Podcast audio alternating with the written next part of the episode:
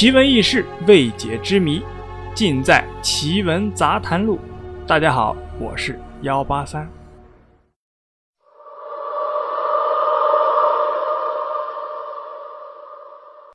在封建社会中，皇帝作为国度的最高统治者，其子嗣数量的多少，间接关系着王朝的安危。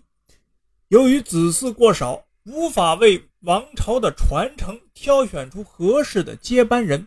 更严重的是，假如皇帝没有子嗣，就可能会引起皇室宗亲对皇位的抢夺，甚至王朝有倾覆的风险。所以，皇帝为了生更多的儿子，会纳很多的妃子。因而，现代文人经常喜欢用“后宫佳丽三千”来描述皇帝嫔妃众多。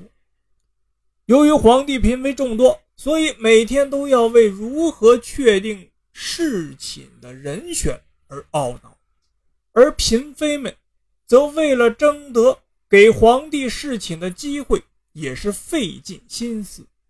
由于一旦与皇帝一夜春宵之后诞下龙子，就保住本人的后半生荣华富贵，因而，在历史上。因皇帝选嫔妃侍寝，嫔妃争宠，也是闹出了许多荒唐的事情。今天呢，幺八三就带大家一块儿了解一下皇帝是如何选择侍寝妃子的。史书上记载，晋武帝司马炎十分风流好色，每年都要从全国各地为自己挑选秀女。来填充空虚的后宫，甚至连父亲司马昭的女人那都不放过。后宫的嫔妃和宫女加起来有一万多人，因而每到早上，司马炎就开始头痛，不晓得今天要临幸哪个妃子好。由于司马炎在宫中常常乘坐洋车，所以就想出了本人所乘坐的洋车停在哪里。就统姓哪个嫔妃，这就是历史上著名的洋车忘姓的故事。嫔妃们为了争得晋武帝司马炎的一夜宠幸，那是无所不必其极，居然想到了把竹叶插在门上，把盐水洒在通往本人门口的小路上的办法。由于羊喜欢盐水这股滋味诱惑羊舔着地上的盐汁走到本人的门前，吃门上的竹叶，于是羊车就会停在这里。还有就是隋炀帝杨广，他在位的时候，因为对女童很是迷恋，广纳了许多未成年的美女。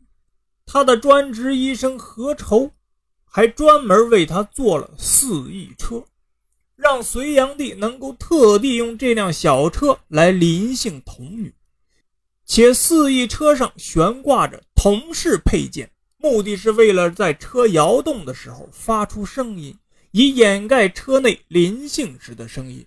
使人感觉不可思议的是，车内还潜伏着许多的机关，甚至可以绑住童女的手足，让他无法动弹，也方便隋炀帝。临幸时毫不费力。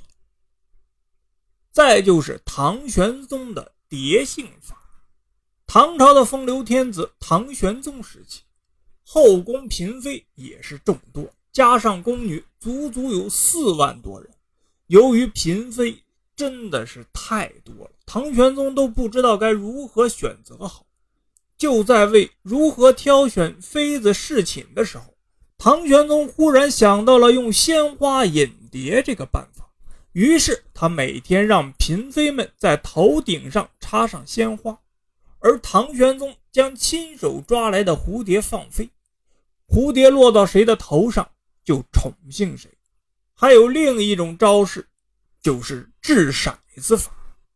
实际上，骰子的发现起源于曹植，原本是用来。占卜的工具，最后没想到演变成唐朝宫中天子选妃的淫乐道具，用掷骰子的方法决定侍寝的嫔妃。